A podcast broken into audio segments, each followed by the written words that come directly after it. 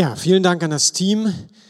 Ich bin mir sicher, ich habe auch die Medien verfolgt in der letzten Woche und gemerkt, dass wieder viel los war. Und wie reagieren wir darauf? Ich denke, eine Reaktion ist, dass wir sagen, wir wollen beten. Und ich möchte für uns beten, ein Fürbittegebet. Und ich mache mal eine kurze Pause nach jedem Abschnitt. Und dann möchte ich, dass wir gemeinsam, Herr, erbarme dich, beten.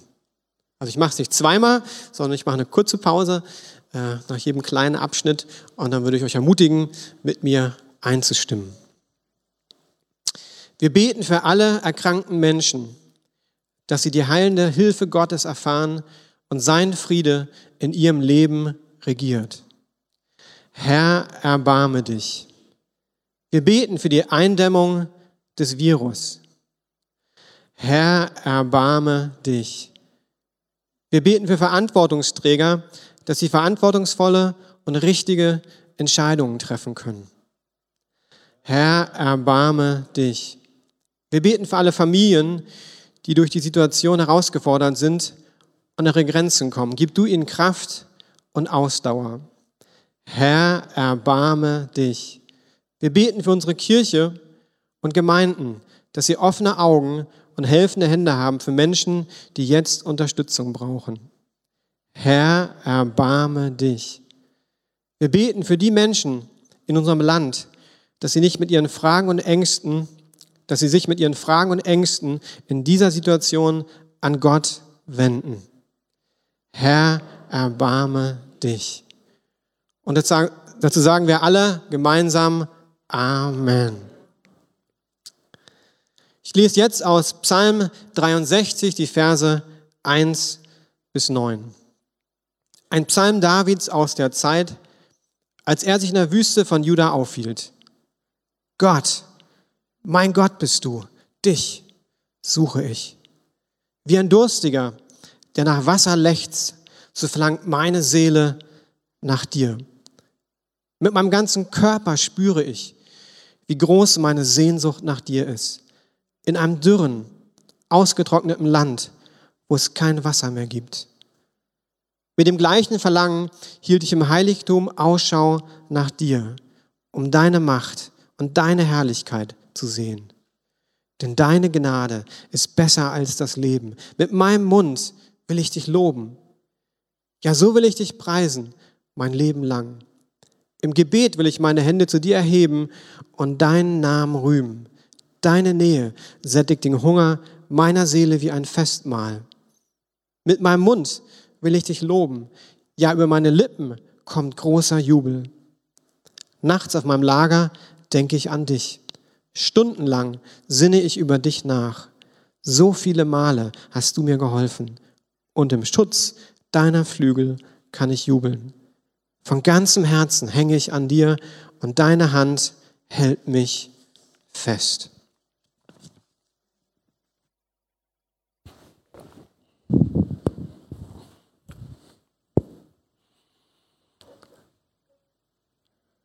Gnade sei mit euch und Friede von Gott, unserem Vater und von unserem Herrn Jesus Christus. Amen. Ich saß auf dem Sitz des Reiseleiters im Reisebus von Hamburg nach Klittmöller in Dänemark. Meine Aufgabe war, 40 Jugendliche auf zwei Ferienwochen unserer Freikirche zu betreuen wir schreiben das Jahr 1975. Jedes Mal, wenn ich mich umdrehe und den Gang hinunterschaue, um zu sehen, ob alles okay ist da hinten bei den Jugendlichen, treffen sich unsere Blicke. Sie sitzt fünf Reihen hinter mir auf dem Sitz am Gang. Es ist fast Liebe auf den ersten Blick. Mich faszinieren ihre Augen, ihr Blick, ihr Liebreiz, später dann ihr interessiertes Nachfragen, die Art, wie sie spricht, sich bewegt, all das berührt mich. Sie berührt mich, sie als Person. Am letzten Abend dieser 14 Tage am Strand von Klittmöller wage ich es, sie zu fragen und sehe es in ihren Augen. Sie hat schon darauf gewartet. Wir beide beschließen eine Brieffreundschaft. Aber schon einen Monat später, nicht weit von diesem Ort im Tiergarten, gibt es dann den ersten Kuss. Und zwei Jahre später sind wir verheiratet. Die ersten drei Jahre unserer Beziehung waren sehr herausfordernd. Wir waren durch unser Studium räumlich voneinander getrennt. Und ich habe fast traumatische Erinnerungen an die Abschiede nach einem gemeinsamen Wochenende hier in Berlin am dunklen Bahnhof Zoo. Damals ging der Zug noch von da aus. Und dann sonntags abends etwa 22 Uhr. Ein schönes Wochenende liegt hinter mir und jetzt diese lange Fahrt durch die Nacht in den meistens kalten alten Reichsbahnwaggons, das war traumatisch. Also dieses Gefühl, dieser Geruch. Und da steht meine Geliebte auf der, äh, da auf dem Bahnsteig und ich muss Abschied nehmen und in den Zug steigen. Da war der Abschiedsschmerz fast körperlich spürbar. Und in diesen drei Jahren habe ich gelernt, was Sehnsucht heißt. Sehnsucht nach dem geliebten Menschen. Und das bei nur einem Telefon im großen Studentenheim, ohne Handy, ohne Internet, E-Mail, Facebook und was wir alles so heute zur Verfügung haben, um mit Menschen Kontakt aufzunehmen. Und was haben wir nicht alles versucht, um das nächste gemeinsame Wochenende irgendwie doch zu ermöglichen? Und wenn wir dann es endlich geschafft hatten, und miteinander Zeit verbringen konnten. Da war der Schlaf völlig egal und wir haben gebadet in dieser jetzt konkreten Beziehung, haben sie genossen, haben viele emotionale Highlights gehabt, beglückende, befreiende, Horizont, horizonterweiternde Begegnungen. Eine Liebesgeschichte. Warum steige ich ein mit dieser persönlichen Liebesgeschichte? Ganz einfach, weil mir keine passendere Analogie einfiel zu dem, was David mit seinem Gott erlebte. Auch eine Liebesgeschichte. Und Psalm 63 ist für mich Ausdruck dieser echten, tiefen Liebesbeziehung. David liebte seinen Gott und er sehnte sich nach seinem Gott und er suchte ihn und er lebte seine beglückende Gegenwart. Solch eine konkrete Gottesbeziehung ist nicht nur Relikt von vielen Jahren, die vorbei sind, sondern wird seit Tausenden von Jahren bis heute erlebt. 1994 habe ich es selbst erlebt in Toronto. In einem denkwürdigen Gottesdienst trat eine Frau unter dem wahrnehmbaren Eindruck der Präsenz Gottes auf ihrem Leben ans Mikrofon und sagte vier einfache Sätze. Christianity is a love story. Also die Geschichte der Christen mit ihrem Gott ist eine Liebesgeschichte. Die Geschichte einer Liebe zwischen Gott und den Menschen, eine Geschichte der Liebe zwischen den Menschen und ihrem Gott und eine Geschichte der Liebe zwischen Menschen, die mit Gott unterwegs sind. In dem Augenblick, als diese Sätze ausgesprochen wurden, berührten sie mich zutiefst, denn ich nahm etwas wahr von dem, was auf Gottes Herzen ist. Danach sehnt er sich dass so Leben mit Gott aussieht. Wir lieben ihn. Er liebt uns. Und aus dieser erfahrenen Liebe werden wir fähig, einander zu lieben. Und was muss das für ein Schmerz in Gott sein, dass wir der unzuverlässige Part in dieser Liebesgeschichte sind. Oft eben treulos, gleichgültig, passiv. Diese Sätze trafen mich und sie berührten mein Leben und sie haben im Laufe der Zeit dann noch etwas gemacht mit mir und noch einmal meine Beziehung zu Gott vertieft, noch einmal für größere Leidenschaft und Begeisterung gesorgt. Und wenige Jahre später hat das dann eben auch seinen Niederschlag gefunden in der Formulierung meiner Dienstberufung, als ich mich nochmal hingesetzt habe und gefragt habe, was willst du eigentlich mit deinem Leben machen, was soll dein Dienst ausmachen? Und dann floss es mir ebenso zu. Dieser Satz, meine Berufung ist das Wecken von Leidenschaft für den dreieinen Gott.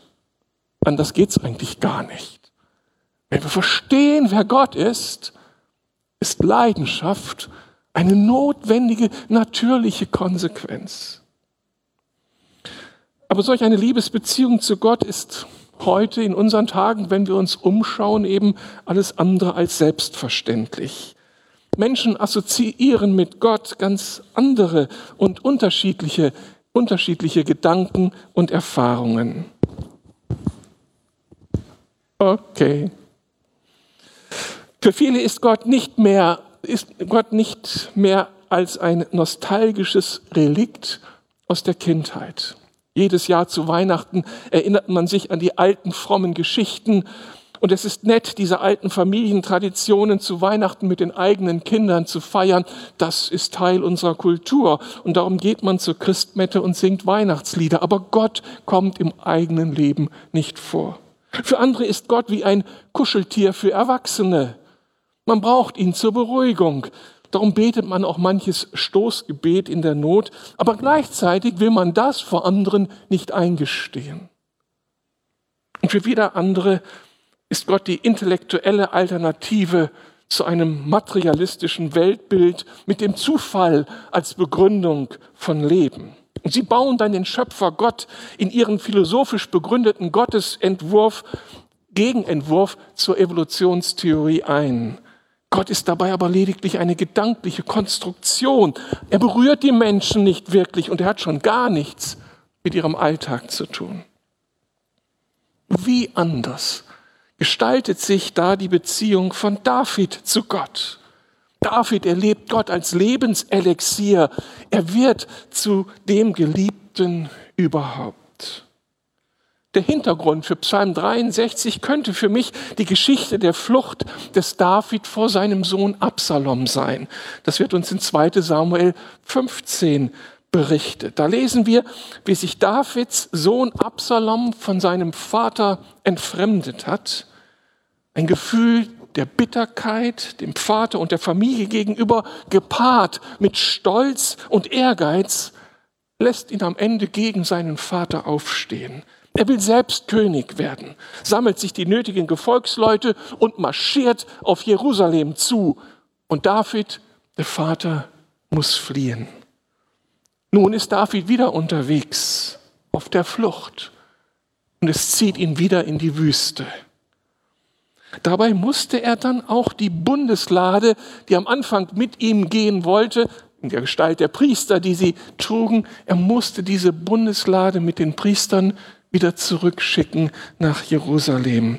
Sie war für ihn der Inbegriff der Gegenwart Gottes, der Ort von ganz viel Segen, der Ort der Anbetung, wo er Gottes Gegenwart erlebt hatte. Und er muss diesen Ort quasi hinter sich lassen und von Gott getrennt jetzt in die Wüste gehen. Mit dem Ergebnis, dass sich David zutiefst beraubt erlebt, nicht nur des Königtums beraubt, sondern auch der Nähe Gottes. Und das wog schwer in seinem Leben. Die Krise und die Einsamkeit, das sind die Momente, in denen wir uns am deutlichsten bewusst werden, was wir an einem geliebten Menschen und eben auch an Gott haben. So erlebt es David ohne die Bundeslade in die Wüste gehen zu müssen, ohne die schönen Gottesdienste an dem Ort der Gottesgegenwart, das lässt ihn David Sehnsucht aufbrechen und die Suche, Gott, ich will dich finden, wo bist du, mein Gott? In Vers 2 heißt es, wie ein Durstiger, der nach Wasser lechzt, so verlangt meine Seele nach dir. Mit meinem ganzen Körper spüre ich, wie groß meine Sehnsucht nach dir ist, in einem dürren, ausgetrockneten Land, wo es kein Wasser mehr gibt. Wir alle kennen Durst. Physischen Durst, Lebensdurst, Wissensdurst, Durst, Durst nach Macht, Glück, nach sexueller Erfüllung. Das alles kennt David auch. Aber hier wird es überlagert von dem Durst der Sehnsucht nach seinem Gott. So habe ich es auch immer wieder erlebt. Natürlich in der Ehe, wenn ich sie als Vergleich heranziehen darf. Interessant, dass die Zeiten des Abschiedes, die Zeit der Trennung, und besonders wenn meine Frau da nicht zum vereinbarten Zeitpunkt wieder zu Hause war und ich nicht wusste, wie ging es ihr? Wo war sie? Warum kommt sie zu spät? In diesen kritischen Zeiten wusste ich auf einmal, wie sehr ich sie liebe und wie sehr sich alles danach sehnt. Hoffentlich kommt sie zurück. Aber das gilt auch für mein Gottesverhältnis. Der Alltag fordert mich und ich kann nicht immer an Gott denken. Wir sind ja Menschen, die beschäftigt sind auch mit ihrer Alltagsbewältigung und ganz, ganz viel nimmt unsere Aufmerksamkeit gefangen. Und dann wird mir zwischendurch auf einmal bewusst, dass da doch etwas fehlt. Die Freude an ihm, das Bewusstsein und auch das Erleben seiner Gegenwart. Wo bist du, Gott? Diese Frage taucht dann auf. Und wie Henning das schon gerade im Lobpreis angeführt hat. Auch mir fehlt in diesen Wochen der Gottesdienst, die Zeit der Anbetung, die mich packt und begeistert. Das gemeinsame Gebet und das Kämpfen für Gottes Anliegen unter der Inspiration des Heiligen Geistes, wenn er uns betroffen macht, wenn er uns seine Anliegen mitteilt und wir sie gemeinsam als Last für diese Welt im Gebet vor Gott tragen. Und mir fehlt das gemeinsame Abendmahl, mit der Gewissheit, er kommt uns nah, er hat Teil oder wir dürfen Teil seines großen Tisches sein, an dem seit Generationen die Menschen Platz nehmen, eingeladen von Gott, dem Vater. Kurzum, Sehnsucht macht sich breit. Wann, Herr, dürfen wir wiederkommen? Dich feiern als Vater, als Freund, als Tröster, als Beistand. Wer solch eine Gottesbegeisterung nicht nachvollziehen kann, kommt dem vielleicht auf die Spur, wenn er wahrnimmt, was David vor Augen hatte in den schönen Gottesdiensten, die er in der Vergangenheit erlebte, oder wenn er nachts nicht schlafen könnend auf seinem Bett über Gott nachdenkt. Drei Aspekte, die David offensichtlich vor Augen hatte. Er berichtet davon ist irgendwas mit dem Mikrofon.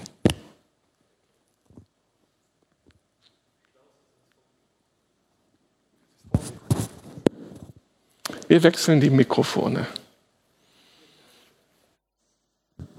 Dankeschön. So muss es auch gehen. Entschuldigung.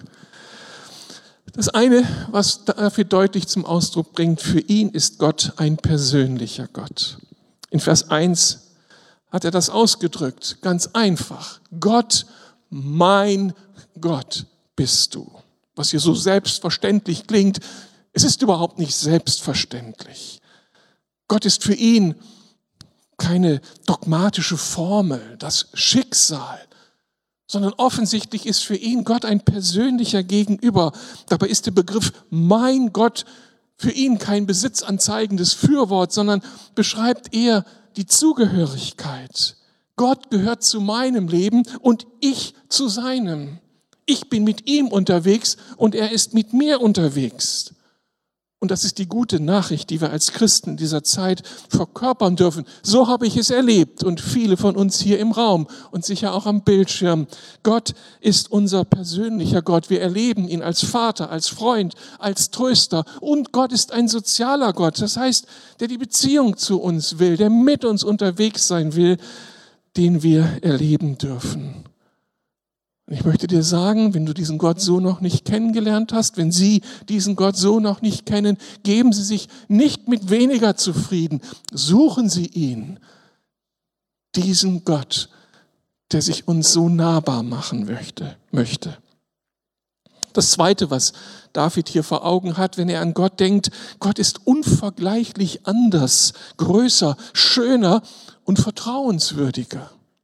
Vers 3 und Vers 4 bringen das zum Ausdruck. Da sagt David, ich hielt im Heiligtum Ausschau nach dir, um deine Macht und Herrlichkeit zu sehen, denn deine Gnade ist besser als das Leben.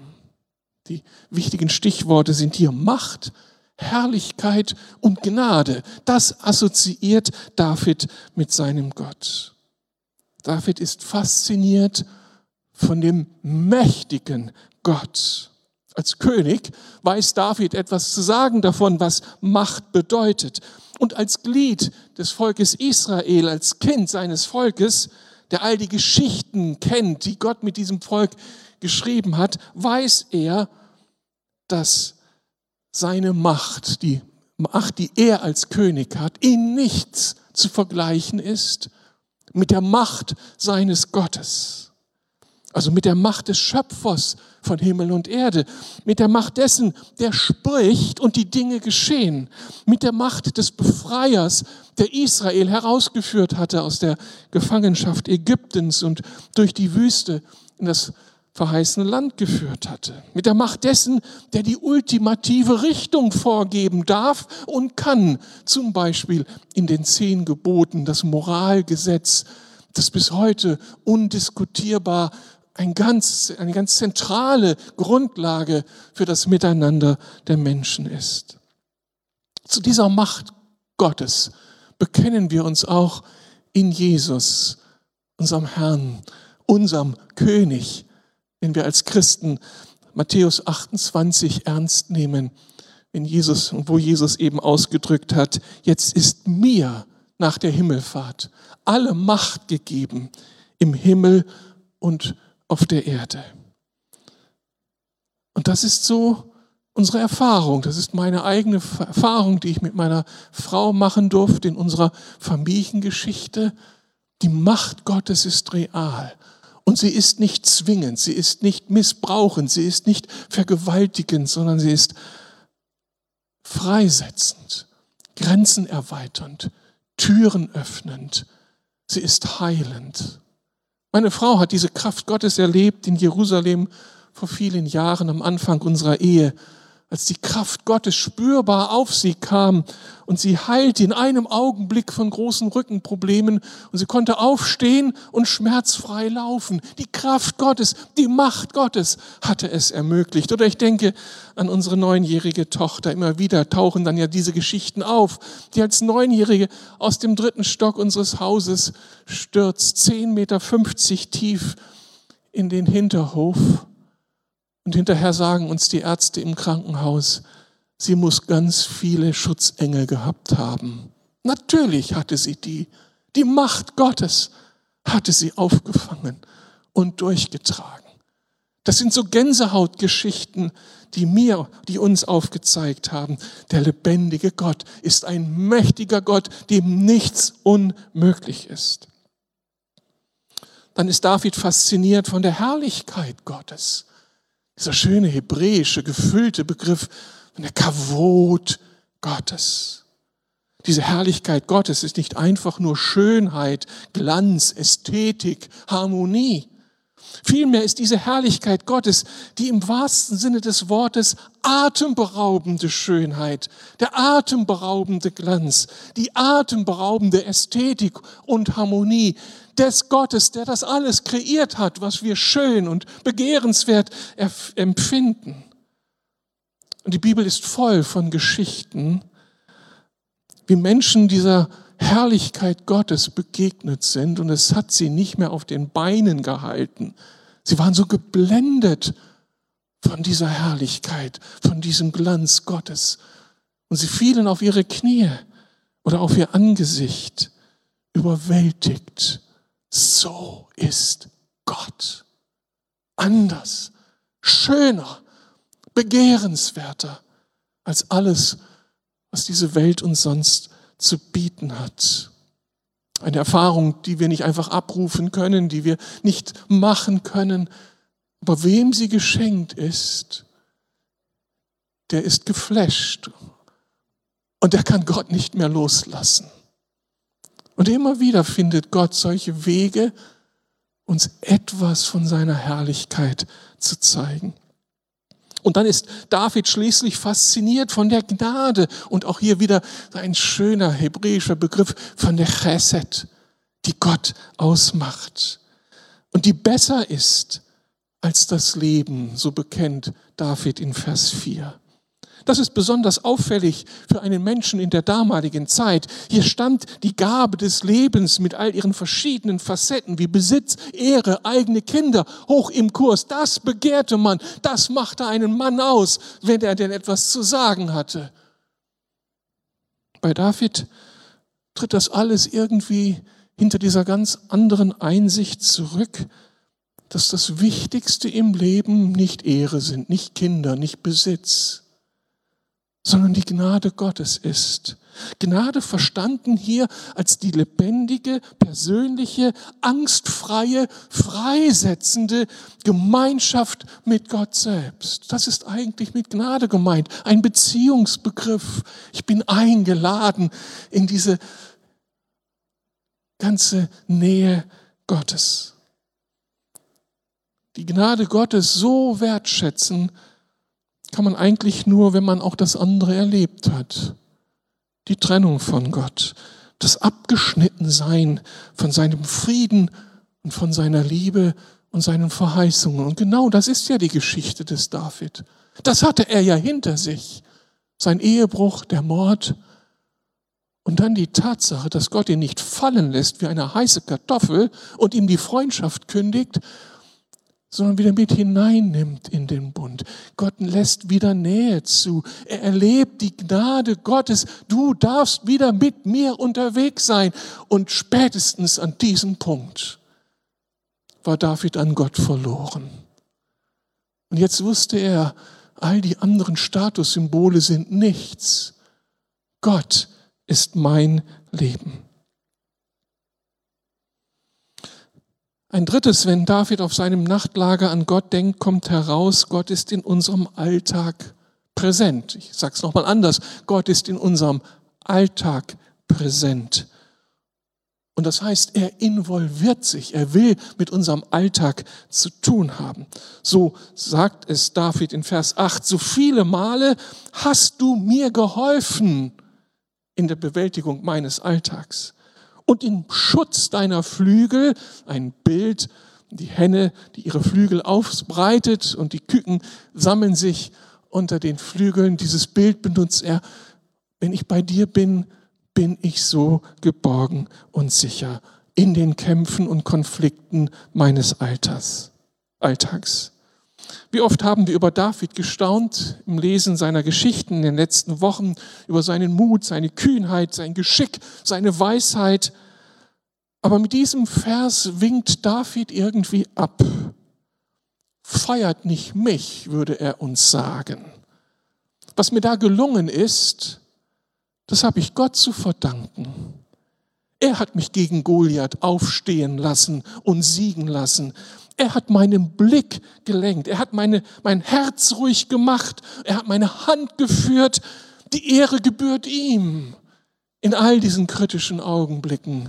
Was bin ich eigentlich ohne ihn? Er war mit mir an jedem Tag meines Lebens. Und das würde ich auch nach 41 Dienstjahren sagen.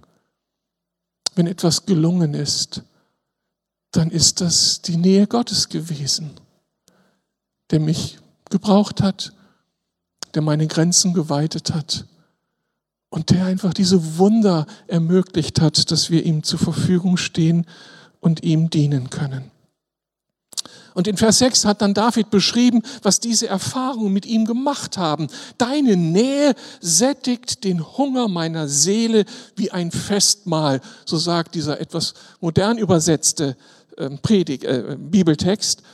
Wenn wir Hebräisches hören wollen, würde das stehen, wie an Fett und Mark wird satt meine Seele kaum zu übersetzen für unsere heutige Zeit und alles andere als attraktiv, sich am Fett zu laben, aber damals Ausdruck für Fülle, für Wohlstand, für Freude, für Glück. So labt sich meine Seele an dir, mein Gott. Die Begegnung mit Gott kann uns offensichtlich ganzheitlich vereinnahmen. Wir entdecken tiefe Wahrheiten, werden emotional getroffen und reagieren körperlich, springen auf vor Freude, klatschen in die Hände, müssen jubeln, singen, loben, Glauben fallen auf unsere Knie und manchmal strömen die Tränen über unsere Wangen in der Begegnung mit dem lebendigen Gott. Und es kann doch gar nicht anders gehen, wenn Gott, der Schöpfer Himmels und der Erde, auftaucht und uns bei unserem Namen ruft, uns anspricht und sagt, ich will mit dir unterwegs sein. Das ist mind-blowing. Da können wir nur auf unseren Knien Gott danken. Ich bringe es auf den Punkt und komme zum Schluss. Ich, hab's, ich würde es gerne so formulieren. Gott hat David das Herz gestohlen. Ich habe diese Aussage von 2 Samuel 15 abgeleitet, der unserem Text zugrunde liegende, die unserem Text zugrunde liegende Geschichte. Da hieß es nämlich vorher, dass Absalom in seinem Versuch, König zu werden, den Männern Israels das Herz stahl. Er manipulierte sie, er brachte sie auf seine Seite und jetzt waren sie begeistert, seine Anhänger. Er stahl ihnen das Herz. Und dann sehe ich hier David. Könnte das nicht auch eine schöne Überschrift über sein Leben sein? Gott stahl David das Herz. Und es gilt für ihn nur noch das eine. Gott, du bist, in mein, du bist meine Nummer eins. Und wenn du irgendwie nicht präsent bist, geht es mir nicht gut. Dann sehne ich mich nach dir. Und jetzt frage ich mich natürlich, wer oder was hat mein Herz gestohlen nach 41 Dienstjahren? Meine Realität ist, ich lasse mich von so vielem begeistern. Ich liebe meine Frau, meine Kinder, ich liebe die Musik, ich liebe meinen Beruf. Sie alle bekommen meine Aufmerksamkeit. Und dann gibt es Tage, an denen Gott ganz weit weg ist. Und es gibt auch Tage, an denen ich ihn überhaupt nicht verstehe, wo er mich richtig irritiert, wo ich frustriert bin, wo ich sage, Gott, wie kannst du nur? Aber übrigens, sowas mutet mir auch meine Frau zu. Oder ich ihr. Und wir lieben uns trotzdem. Meine Realität ist eben auch das. Ich weiß tief in meinem Herzen, ich liebe meinen Gott. Ich liebe meinen Vater im Himmel, wie wir so gerne sagen der mich Sohn sein lässt und mir das Gefühl gibt, geliebt zu sein um meiner Person willen. Ich liebe meinen Freund und Herrn Jesus Christus, der mir den Zugang zum Vater ermöglicht hat, der mit mir durch alle Tiefen meines Lebens gegangen ist, der mich ausgehalten hat, der mir immer wieder gesagt hat, komm, wir gehen weiter und dann, dann die Dinge in meinem Leben, die aus dem Lot geraten war, wieder in Ordnung gebracht hat, ins Lot zurückgebracht hat. Was wäre ich ohne Jesus? Und ich liebe meinen Beistand und Tröster, den Heiligen Geist. Gerade letzte Woche Pfingsten, unglaublich, sich bewusst zu machen, was er für uns sein will und ist. Was wäre ich ohne sein leises Flüstern, wenn ich nicht weiter weiß. Ohne seine Bevollmächtigung, wenn ich an meine Grenzen komme. Ohne seine verändernde Kraft, die mich Schritt für Schritt befähigt, ein Liebhaber meines Gottes zu werden. Das ist das Zeugnis des David, das ist mein Zeugnis. Und was wünschte ich mir mehr, als dass ihr, als dass Sie, die ihr diese Predigt hört, das teilen können, diese Liebe und Nähe zu Gott. Ich möchte abschließen mit einem Gebet. Und ich möchte Gott auf der einen Seite stellvertretend für viele von uns danken, dass er sich so nahbar zeigt, dass er uns in Christus so die Tür geöffnet hat für seine Gegenwart und Präsenz. Und ich möchte auch für die bitten, für die das noch eine Erfahrung ist, die aussteht, Vielleicht können Sie überhaupt nicht nachvollziehen, wovon ich gerade gesprochen habe, aber irgendwie spüren Sie, da ist doch etwas. Das möchte ich auch gerne erleben. Wenn Gott sich mir doch vorstellen könnte. Ich möchte beten, dass dieses Wunder geschieht, denn es ist ein Wunder, das wir nur erbitten können, dass Gott ihnen Herz und Augen aufschließt für seine Nähe. Ich bete. Vater, das, was ich hier predigen durfte am Beispiel des David und was ich so gut nachvollziehen darf, das ist ein, eine unglaubliche Geschichte. Wer sie nicht persönlich erlebt hat, wird sie nicht für glaubwürdig halten können. Danke, dass du dich nahbar machst und dass du es irgendwie schaffst, mitten auch im 21. Jahrhundert uns Augen und Herz zu öffnen für dich, sodass wir wie David sagen können am Ende, mein Gott, nach dir sehnt sich mein Herz. Du bist besser als alles andere in meinem Leben. Vielen Dank, Herr, dass du das uns ermöglicht hast. Aber jetzt weißt du, dass viele vielleicht jetzt irgendwo zuschauen, zuhören und genau diese Erfahrung noch nicht gemacht haben. Ich kann dich nur bitten, Herr, komm du, komm du im Heiligen Geist und öffne du die Herzen, öffne du das Denken, öffne das Innere der Zuhörer und Zuschauer und lass sie wahrnehmen, deine leise Stimme, Heiliger Geist.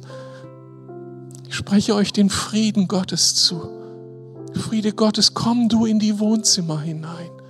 Komm zu den Menschen in ihrer Angst, in ihrer Hoffnungslosigkeit, in ihrer Unsicherheit, in den inneren Konflikten, in den äußeren Beziehungskonflikten. Komm du, du Geist der Versöhnung, du Geist der Freude, du Geist der Sicherheit, du lebendiger Geist Gottes und offenbare die Vaterliebe Gottes, die mit nichts auf dieser Welt zu vergleichen ist. Tu das Werk, tu dein Werk jetzt, Herr. Lass die Sehnsucht nach dir größer werden als die Skepsis. Komm du. Danke, lebendiger Gott. Danke, Jesus, dass du uns die Tür aufschließt. Wir ehren dich, wir feiern dich, wir lieben dich. Und wenn du, wenn sie übereinstimmen können mit diesem Gebet, dann lassen Sie uns doch gemeinsam Amen sagen. So sei es. Amen.